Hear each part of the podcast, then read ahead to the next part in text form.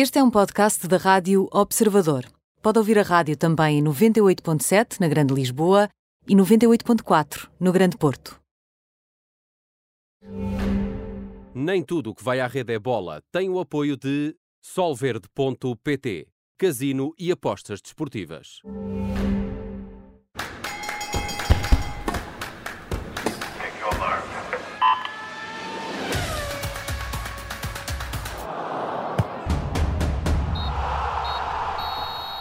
Bem-vindo ao Nem Tudo o que vai à rede é bola, eh, com Bruno Rosário e comigo, Aníbal Rebelo. Hoje a Mariana Fernandes está de férias. Eh, na segunda parte vamos falar com Carlos Manuel, antigo jogador do Benfica, do Sporting, do Estoril Praia e um dos melhores médios que jogou eh, na Seleção Nacional. Mas isso é só na segunda parte deste programa. Para já, Bruno, boa tarde. Vamos começar pelos temas do dia esta hum, semana é uma semana difícil para o futebol eh, nacional e internacional, uma semana de luto para, para o desporto, no fundo.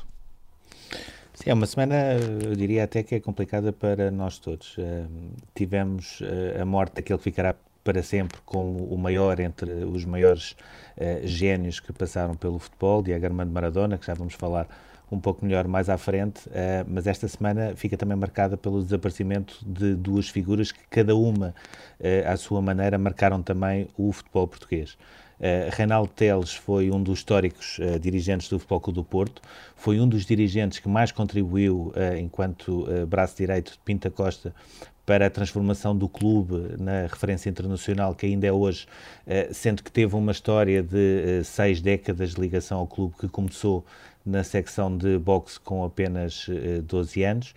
E tivemos também Vitor Oliveira, um dos históricos treinadores que eh, ao contrário de muitos, eh, não precisou de um grande para se tornar grande.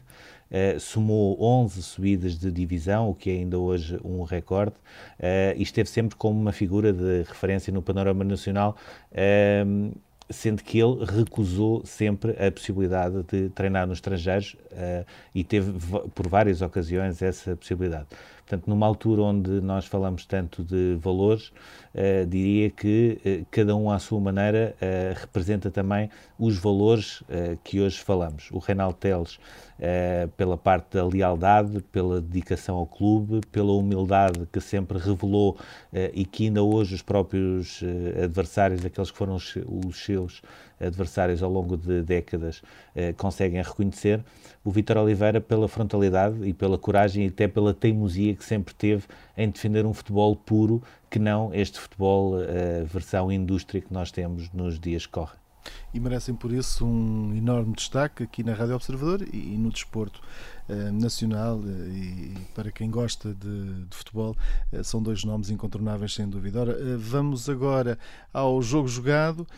Um, o Sporting um, segura a, a liderança e, e, está esta, esta equipa em grande destaque nesta, nesta altura do campeonato em grande destaque, sendo que até ao momento, ainda falta o Benfica jogar na Madeira, tem sido sobretudo uma jornada uh, marcada pelos uh, serviços mínimos, uh, sem a mínima nota artística.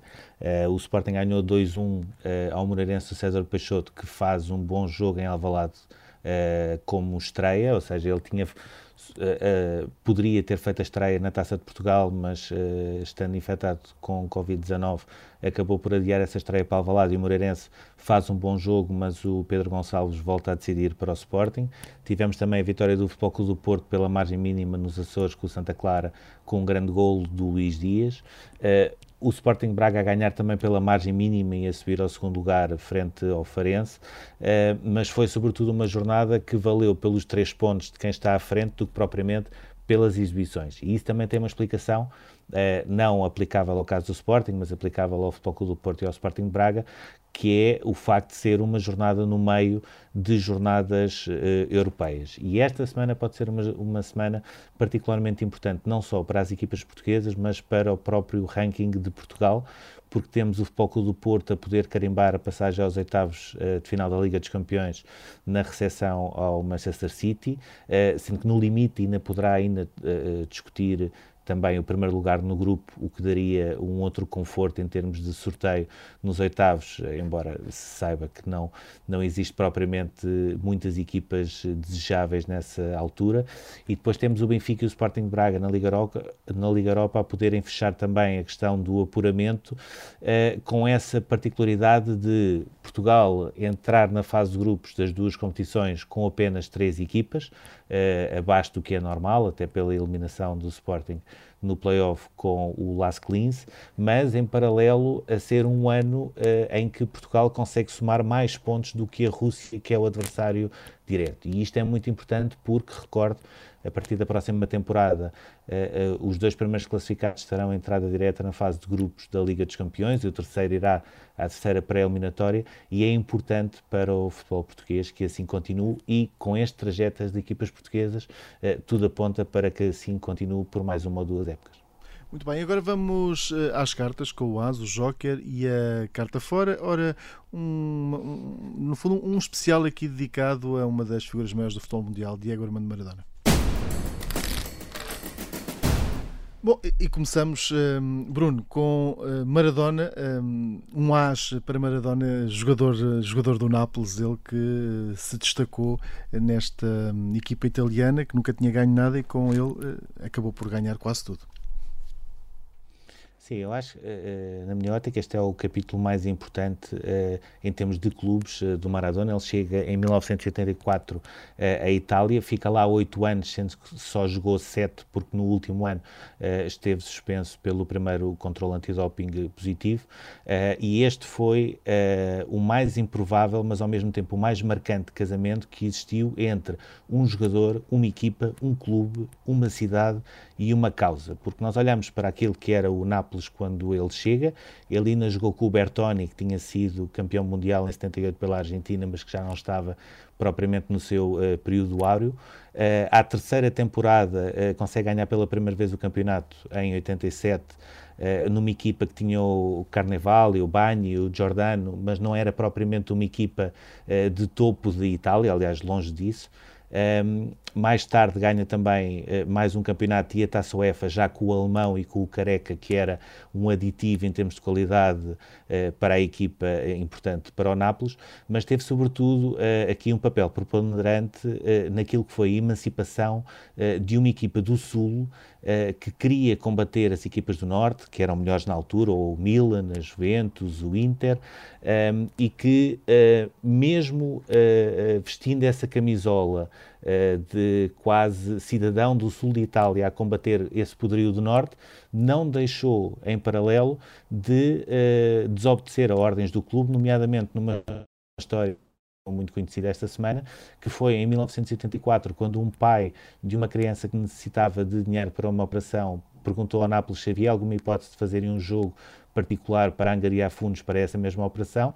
O Nápoles eh, recusou essa possibilidade, embora se mostrasse solidário com a situação, e o Maradona foi jogar num campo pelado, uh, cheio de lama, a fazer uh, golos uh, como aquele que faria depois no Mundial 86, a fintar cinco adversários a encostar para a baliza, tudo para poder ajudar uma criança. E isto também era um pouco o Maradona fora de campo. O Maradona fora de campo não era só todas aquelas histórias, ehm, digamos assim, menos eh, positivas, era também isto. O Maradona era um jogador e um homem também de causas.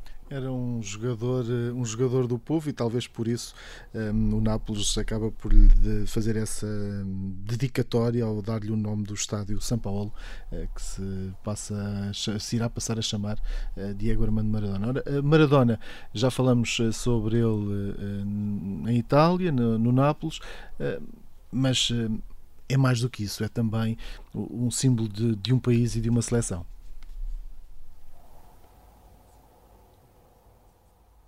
Sim, que ele começa essa aventura na, no Mundial de 82, onde o Kempes ainda era, uh, digamos assim, a figura de proa da seleção, tinha também o Passarella, o Ardiles, o Valdano, uh, ganha depois o Mundial de 86, aí sim, uh, com a equipa às costas, já reforçada com o Burruchaga ou com o Rogério, o Valdano também lá estava ainda, vai à final do Mundial de 90 com uma equipa que já tinha também o Canigi e o Gacoche na baliza, uh, consegue ir ao Mundial de 94, onde tinha tudo uh, uh, para poder levar novamente a Argentina ao topo, até porque o, o primeiro jogo mostra que a Argentina estava fortíssima e já reforçada também com Batistuta na frente, o Ortega, o Simeone, o, o Redondo, muitas vezes nós nos esquecemos, mas para mim foi de longe um dos melhores médios de sempre também que passou pelo futebol. Um, e uh, esta passagem do Maradona pela seleção tem aqui dois exemplos paradigmáticos daquilo que ele conseguia fazer. Uh, por um lado, a vitória em 86, que convém recordar que foi contra a RFA final e não contra a Inglaterra, aquele jogo dos quartos onde ele marca o gol de Deus e também o gol do século, fintando uh, cinco adversários, que para mim continua a ser uh, o maior exemplo, ou raríssimo exemplo, de como um jogador sozinho consegue ganhar uma grande competição, e eu acho que foi isso que aconteceu no Mundial de 86, mas ao mesmo tempo também o Mundial de 90 e sobretudo aquilo que acontece uh, na final em San Siro com a RFA, que é o maior exemplo de um jogador ser veiado, sempre tocava na bola, uh, sendo uh, uma competição num país neutro, digamos assim, neste caso Itália, porque Uh, era um jogo no norte de Itália, não se esqueciam daquilo que ele tinha feito pelo Nápoles uh, e as conquistas na Série A, uh, e já antes, ele jogando a meia final com a Itália em Nápoles, digamos que havia parte do público que estava no São Paulo que estava dividido e não sabia bem se havia de apoiar a seleção italiana, que era a sua seleção, ou a seleção da Argentina por causa de Maradona. E eu diria que estes dois exemplos mostram também também a grandiosidade daquilo que foi eh, Maradona dentro de campo. Ora, ehm, continuamos com Maradona a jogar, vamos ao Joker. Uh, Maradona, uh, depois uh, de, toda, de, toda esta passagem por, por Itália, chega, ehm, vamos falar sobre ele no Barcelona. Como é que foram estes, estes dois anos em Espanha? Sim, que foi, são os dois anos que antecedem, portanto, são os dois primeiros anos na Europa, são os dois anos que antecedem uh, a grande marca que ele deixou em Nápoles, uh, e eu diria que, olhando para uh, aquilo que foi esta passagem, estes dois anos, apesar de nunca ter ganho um campeonato, ele ganha uma taça do Rei, uma taça do Liga e uma super taça com o Menotti, que acabou por substituir no comando técnico técnico o Udo Latec. Um, este é o Maradona mais puro e mais parecido com aquilo que ele era na Argentina, ou que foi, por exemplo, no Mundial de Sub-20, que foi a primeira grande competição onde ele se mostrou. Uh, ele tinha ao seu lado na equipa no primeiro ano uh, mais dois estrangeiros, uh, um médio, um avançado de características diferentes, o Schuster e o Simonsen, que chegou a ganhar a bola de ouro, o dinamarquês, mas mostrou que de facto era um gênio acima da média. E há um golo uh, que muita gente também recordou esta semana, que mostra bem aquilo que ele era, que consegue fintar uh, outra vez três ou quatro adversários do, uh, que estava a jogar contra o Barcelona, finta ao guarda-redes e quando podia simplesmente encostar uh, a bola para golo, porque estava mesmo ali ao pé da linha, ainda fez questão de sentar mais um adversário e só depois encostar. Uh, e tudo, toda esta genialidade acabou por fazer uh, com que ele tivesse quase uma cruz nas costas em relação aos adversários, em relação à, à, à pancadaria que ele levava durante o jogo, porque não era propriamente uma, duas faltinhas, eram entradas muito agressivas que iam deixando moça. Aliás, ele teve uma lesão grave no tornozelo exatamente. É, sim, durinha, durinhas é agora, não é? Ali naquela pois. altura era uh, até ao pescoço era canela.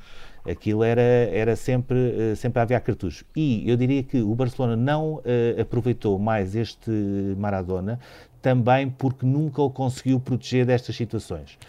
E depois surge a fatídica final da Taça do Rei com o Atlético Bilbao, que acaba com invasões de campo, com agressões, com jogadores em luta livre uns com os outros, que lhe vale uma suspensão de quatro meses e, sobretudo, uh, vale a Maradona um pensamento que é: eu em Espanha uh, não vou conseguir evoluir porque não tenho proteção e isto vai continuar a acontecer.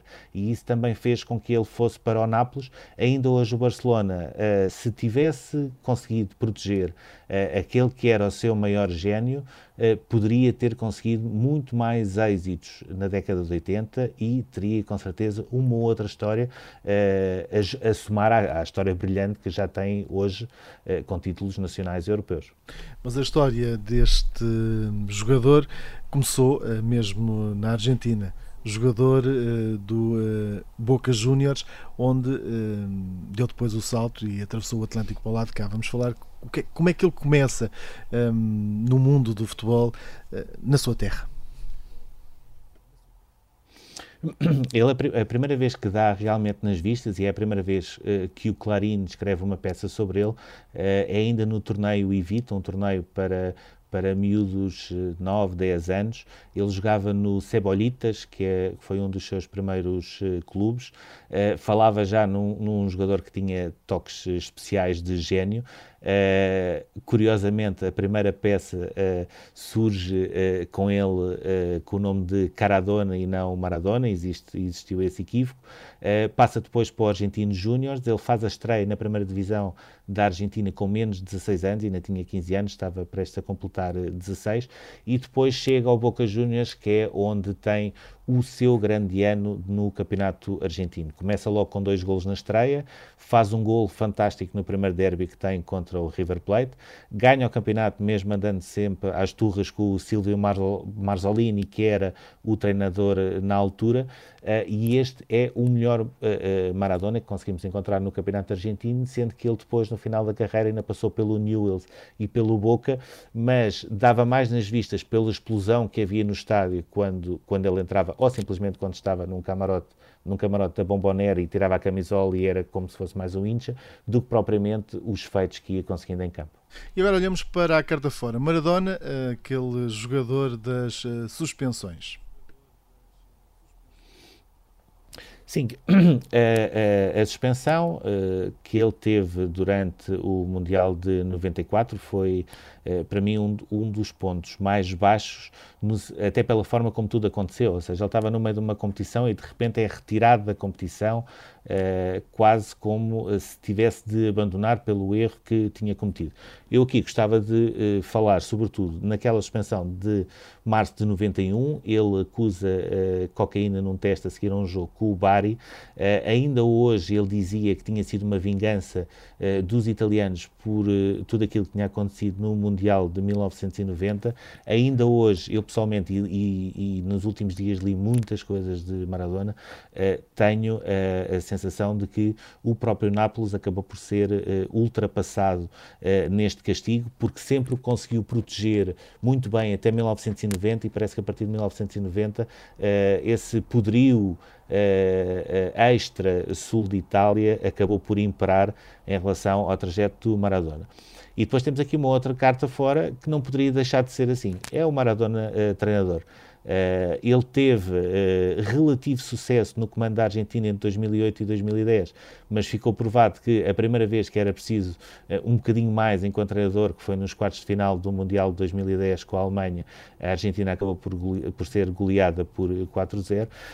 mas verdade seja dita, eu diria que é impossível pedir-se a um gênio que podia ouvir o que é que os treinadores diziam, mas que arranjava sempre um outro caminho através da sua técnica individual e através da sua genialidade para chegar ao mesmo objetivo que era a vitória, é, é, era praticamente impossível ele dar um bom treinador eh, principal. Portanto, ele era muito mais uma figura emblemática nas equipas por onde passava do que propriamente um treinador naquela assunção que nós próprios temos nos nossos dias. Bruno, vamos agora para, para o túnel.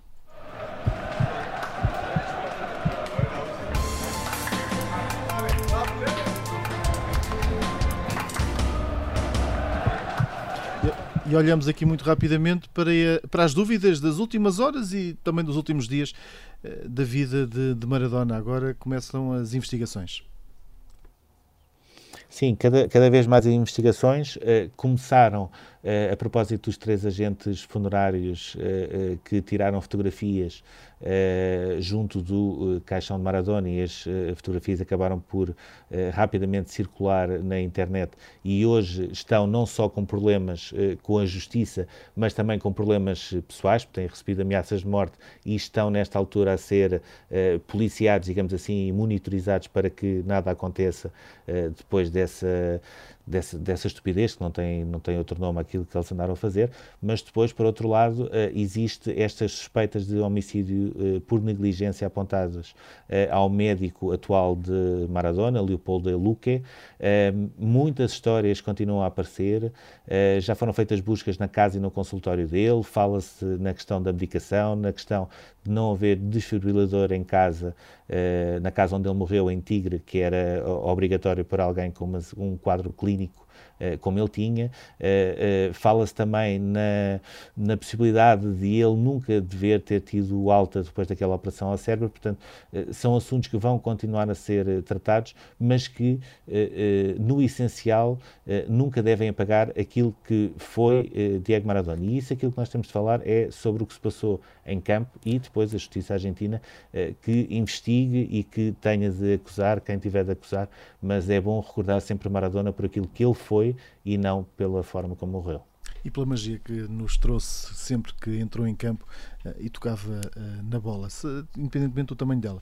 Ora, uh, estamos no fim desta primeira parte, deste Nem Tudo o que vem à rede da bola. Já a seguir, neste programa e na segunda parte, vamos estar à conversa com o Carlos Manuel. Nem tudo o que vai à rede é bola tem o apoio de solverde.pt, casino e apostas desportivas.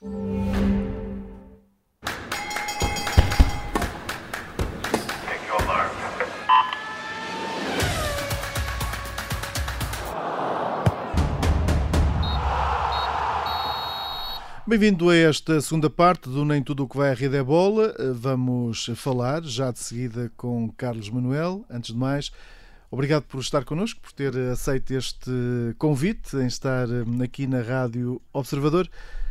Carlos, hum, boa tarde. Jogou três vezes eh, contra Maradona, duas eh, quando estava no Sporting, numa eliminatória da Taça UEFA, frente ao eh, Nápoles. Ora, o que é que fazia de Maradona este hum, jogador especial para até o, o, o próprio Sousa Sintra, na altura presidente do Sporting, o ter ido buscar ao aeroporto? Olá, boa tarde, boa tarde a todos os. Estou habituado a dizer telespectadores, mas agora é ouvintes. ouvintes. uh, boa tarde a todos vocês aí também e obrigado também pelo convite. Uh, o que fazia do Maradona isso, uh, ele ser assim, era a figura dele próprio, não é? Ah, uma pessoa fantástica. Tive o privilégio de falar com ele há algum tempo eh, quando fomos no, jogar a Nápoles. Aqui não deu muito, aqui deu para ir para falar segundos. Uh, em Nápoles falei um pouquinho mais uh, com ele e com o Careca, porque ele estava à nossa espera quando chegámos. E quando íamos ver o campo, ele dirigiu-se a mim. Na altura eu era capitão da, da equipa do Sporting. E dirigiu-se a mim a, a perguntar se nós necessitássemos de alguma coisa que o Nápoles estava disponível para, para ajudar nesse sentido. Tivemos um pouco ali a falar, eh, entretanto, ele, passado uns minutos, saiu. Fiquei a falar com o Careca um pouco também, obviamente, dele.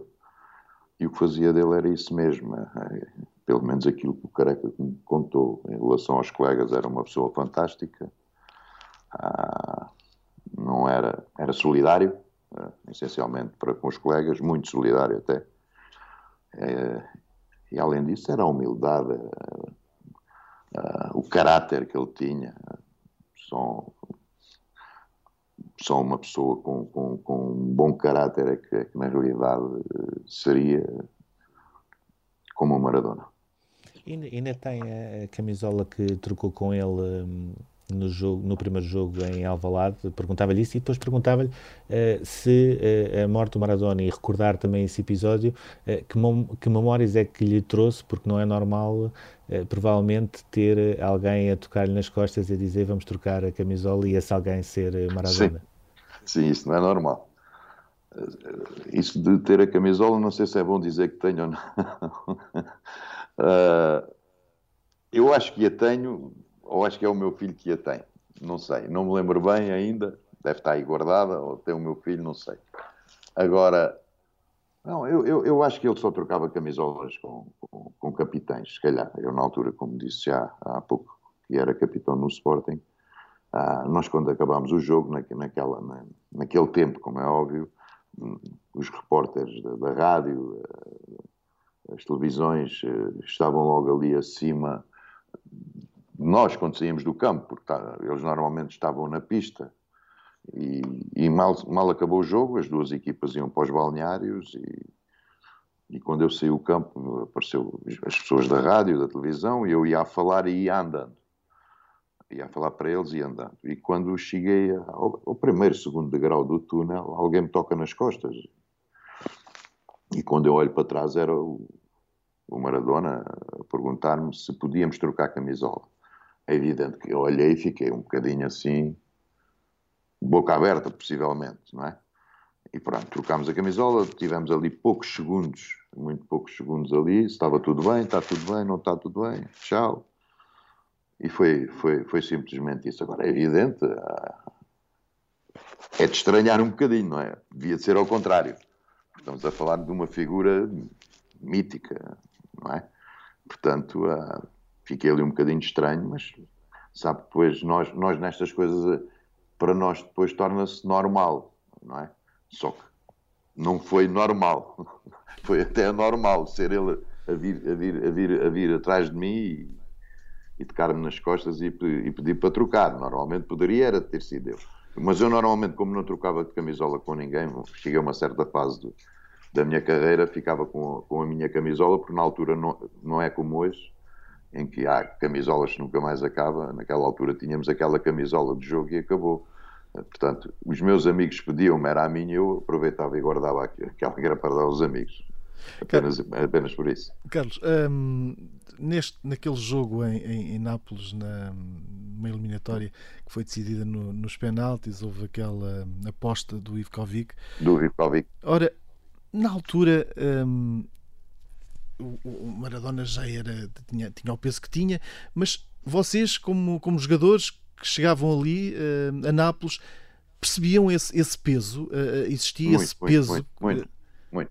Para já, veja bem, nós chegámos, quando entramos, quando fomos ao balneário e depois íamos ver o campo, parte logo do princípio de ser ele estar à espera de alguém, neste caso eu era o capitão, falou comigo, à espera da outra equipa. Normalmente poderia ser um diretor, estivesse ali à espera de alguém da, da, da, direção do Sporting para, para falar. Foi logo ele. Depois há o outro lado, que, que era muito dele, né? e em Anápolis então era impressionante, porque se nós andarmos em quase todas as ruas do, de Nápoles, eh, não é pósteres, é pinturas da cara do Maradona. Isso não há hipótese, é um deus, isso sem dúvida nenhuma que, que, que marca. E depois, no próprio jogo, ele, ele, normalmente não aquece com a equipa, ele aquecia praticamente sozinho no, uma zona que ele tinha dentro do, perto do balneário e depois faltar aí 5, 7 minutos para acabar o aquecimento da equipa, imagino que é o estádio cheinho, cheinho, e aí entra o Maradona para, para aquecer sozinho, com uma bola, botas desabituadas, uh, honorac, honorac que é tapa-chuva, não é? E, e estava a dançar, dançava ali aqueles 5, 7 minutos uh, do Maradona eram fantásticos, era o público todo, todo, todo, todo sempre aos gritos, uh, por ele, e acima de tudo pelo espetáculo que ele dava naqueles 5, 7 minutos. Portanto, só o bilhete que as pessoas pagavam naqueles 5, 7 minutos era bom. Já tinha também uh, jogado antes uh, com ele, uh, na altura sim, no, sim. no Benfica, em, em Buenos 82. Aires. Aquilo sim, aquilo que eu lhe gostava de, de perguntar era se.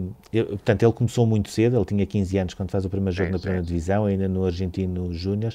Aquilo que eu lhe gostava de perguntar é se, se, nessa altura, quando joga a primeira vez com ele, uhum. 81, 82, se ele era um Maradona diferente em campo, ou seja, se ele nessa altura ainda tinha, uh, uh, ainda se queria, queria mostrar o gênio que era.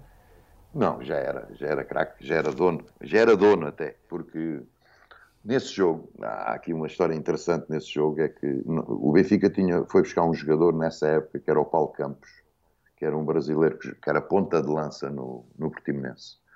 E o Sobarauti, o, treinador, o nosso treinador, teimava em tentar meter o Paulo Campos a jogar a médio, mais defensivo. E naquele jogo meteu a titular a marcar o Maradona. Eu sei dizer que o Maradona levou tanta porradinha que aí a 10 minutos da segunda parte ou 15 minutos ele saiu do campo e foi embora, tirou as botas e, e saiu. O, eu, eu lembro-me de ter lido uma entrevista do, do, do Menotti uh, por telefone ao, ao, ao Rui Tovar, onde o Menotti diz que o Maradona nesse jogo eu tive que o tirar de campo. Mas não foi o Menotti que tirou. Foi o Maradona que saiu, foi embora por ele mesmo, porque ele estava farto de lá de porrada e, e saiu, foi embora, saiu. E o Mara, portanto, não entrou nenhum jogador logo, se não estou em erro. Passado uns 3 ou 4 minutos é que entrou um jogador. Ah, essa é a história. Mas aí já se notava que ele tinha um peso enorme naquela equipa. É? Era, eu, eu, se não estou em erro, não sei se, eu acho que é o primeiro Mundial dele, porque ele não vai, é o de 82, ele não vai ao de 78. Eu acho que teve quase para ir, mas não vai. E é o primeiro Mundial dele e esse foi o último jogo de preparação da seleção da Argentina para esse Mundial de 82. Acho que o jogo é para em março, não estou em erro. E já se notava um peso enorme na, naquela figura, sem dúvida nenhuma. Até no público, é? Até no público. Carlos, hum, vocês são mais ou menos da mesma geração. Hum, ora, uhum. Quando era eh, mais novo, ou a seguir àquele Mundial de, de 86, hum, do México, onde ele desafia mesmo o impossível, retirou dali alguma coisa da forma de jogar dele, das fintas dele?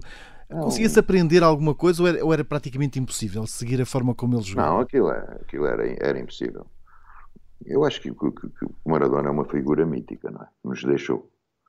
Uh, eu acho que é uma figura que ele próprio transmitiu todo o seu lado rebelde para lutar por coisas positivas e negativas. Uh, mas sempre olhando em frente, ele. Isso eu não tenho a menor dúvida.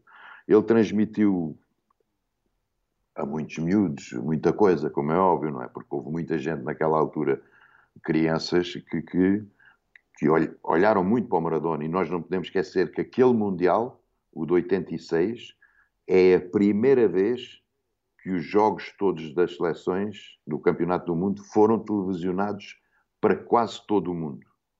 Portanto, é basicamente uh, a ver o Maradona. Portanto, eu acho que muito da nossa identidade futebolística pode, pode vir de observá-lo. Agora, chegar ao que ele era, isso era impossível. Era, eu, eu vi coisas do Maradona por exemplo, eu, eu vi ele a, a, aquecer com uma bola de ténis com, com, os colegas, ele sozinho com a bola de ténis, os colegas ali a falarem uns com os outros, ele a falar com os colegas e ele a dar toques com a bola. Estava a bola para o ar, mas a bola ia para o ar com alguma uma bola tensa, com força. E ele continuava a falar com os colegas, a bola quando chegava cá abaixo estava no pé dele. Ele olhava, olhava praticamente quando a bola só estava quase no pé dele.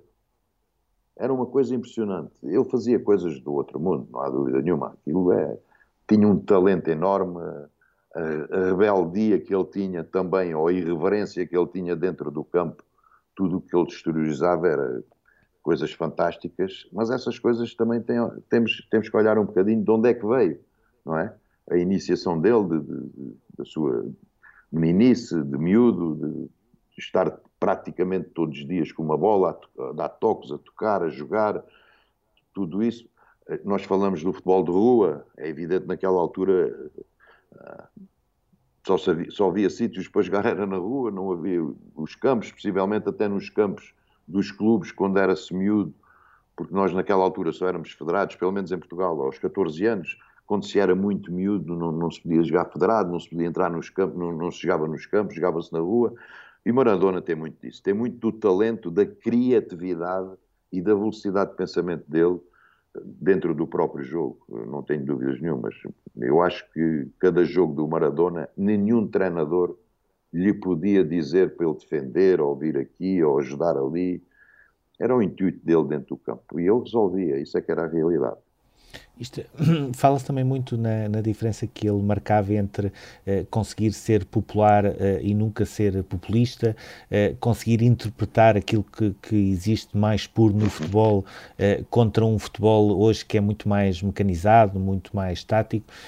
Um, há, há, pouco, quando, quando estava a ouvir em relação àquele final de jogo em Alvalade, existia também uma pressão enorme, ou seja, porque hoje fala-se muito na questão da pressão, mas naquela altura, e estamos a falar em 1990, 90, uh, eh, o Carlos estava agora a, a, dizer uma realidade, ou seja, acabava-se o jogo e já tinha os jornalistas em cima, com microfones, com câmaras, é e portanto também é havia ali já muito mediatismo. Aquilo que eu lhe perguntava é, eh, dentro deste contexto, se é justo dizer que há um futebol eh, antes de, de, de, Maradona, ou seja, interpretado pelo próprio, e um futebol depois de Maradona, que é aquele que nós temos hoje. Sim, não tenho dúvida nenhuma. E se nós olharmos hoje em dia, e você disse muito, muito bem, eu direi robotizado o futebol hoje, mas isso tem muito a ver com, com, com as idades em que, que, que, os miúdos começam a jogar futebol nas academias. A maior parte dos miúdos, hoje com 6 anos, já andam nas academias.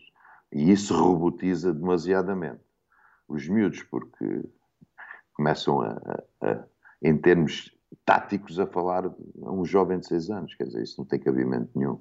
Ah, se ele não exteriorizar tudo o que tem dentro dele, enquanto miúdo, ali até aos 12, 13 anos, se não o deixarem criar aquilo que ele pensa, ele próprio, durante os treinos, obviamente tem grande dificuldade. Onde é que, onde é, onde é que se arranjava, por exemplo, os jogadores mais criativos, os, os Chalanas, os Maradonas, Onde é que se arranjava jogadores desses? Arranjavam-se jogadores desses porque eles vinham de um futebol que era 10 contra 10, ou 11 contra 11, ou 6 contra 6, ou 5 contra 6, e aquilo valia tudo. Valia driblar toda a gente, tentar driblar toda a gente. Quanto mais estes gestos técnicos esses jogadores fossem fazendo, obviamente que melhoravam cada vez mais essa, essa parte deles próprios. E isso perdeu-se. Perdeu-se porque hoje é driblas um, tens de dar ali. E o jogo não é assim. O jogo é muito da criatividade de cada jogador, independentemente de haver depois os termos táticos. Mas isso é muito mais para a frente. Muito mais, não é com, de, dos 6 aos 8 anos. Estão-lhes a tirar criatividade. Eu considero que. Em, vou falar um bocadinho, desse, ao fim e ao cabo, dessa pergunta, que é a relação. A relação não. A diferença que existe dos jogadores, por exemplo, da minha, da minha época, dos meus anos, uh, para, para agora. Existe muito, existia muito mais quantidade em qualidade, ou qualidade em quantidade, existia muito mais qualidade em quantidade do que existe hoje. Hoje, os, a maior parte dos jogadores são muito iguais. E isso é feito, não, não, não é que haja aqui, eu não, não direi que seja, haja culpados ou não haja culpados. Treinar num campo ervado treinar num pelado, em miúdo, não faz mal nenhum. Só os valoriza e só os melhora.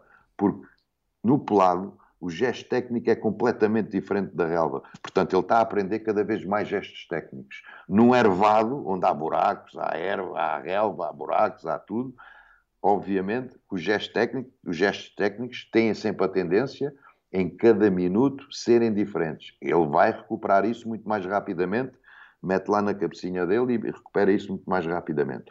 Hoje as coisas não são assim. Eu estou farto de dizer, ainda bem que criaram os centros de estágio, acho que é, é extremamente importante, a partir de uma certa fase, dos 14 anos, 13, 14 anos, acho que é importante.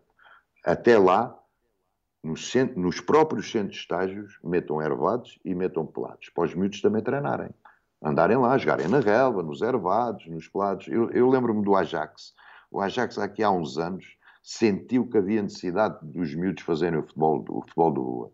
Eles começaram dois dias por semana a irem para uma zona onde era ervados, pelados, a jogar. E isso parece que não melhora muito o jogador. E é isso que nos falta. Além de, nos ervados ou nos pelados, não, não poderem. O jogo é livre, é deixarem jogar, não há faltas, não há nada, é driblar. Porque enquanto eles estão a driblar os outros, os outros estão a aprender a defender também quem dribla muito, isso é normal. E isso melhora fazer... substancialmente. Está-me a fazer lembrar uma, uma, uma frase que o Paulo Bento uma vez uh, teve também numa entrevista comigo a dizer que aprendeu a passar a bola, foi no Largo Camões, a enfiar a bola por baixo dos bancos, que era assim que se marcava golos. Uh, e não eu, foi eu, propriamente eu, no futebol de formação. Exato, eu vou ainda, ainda, ainda dizer pior. Eu, por exemplo, na minha terra, nós, às vezes, como havia poucos, 3 para 3, quando havia poucos, 3 para 3, ou a hora só havia aqueles, jogávamos às sarjetas, que era um buraquinho ainda muito mais pequeno. Às sarjetas da estrada, nós chegávamos a fazer jogos aí. E tínhamos lá ir buscar a bola depois lá. E aquilo não estava limpo, como é óbvio, não é? Mesmo assim. Mas, portanto, é, é há uma grande diferença da qualidade de jogadores dessa época. Havia muito mais gente, muito mais criativa do que há hoje. Isso eu não tenho a menor dúvida. E é uma pena, porque nós temos temos material humano suficientemente bom para fazer isso.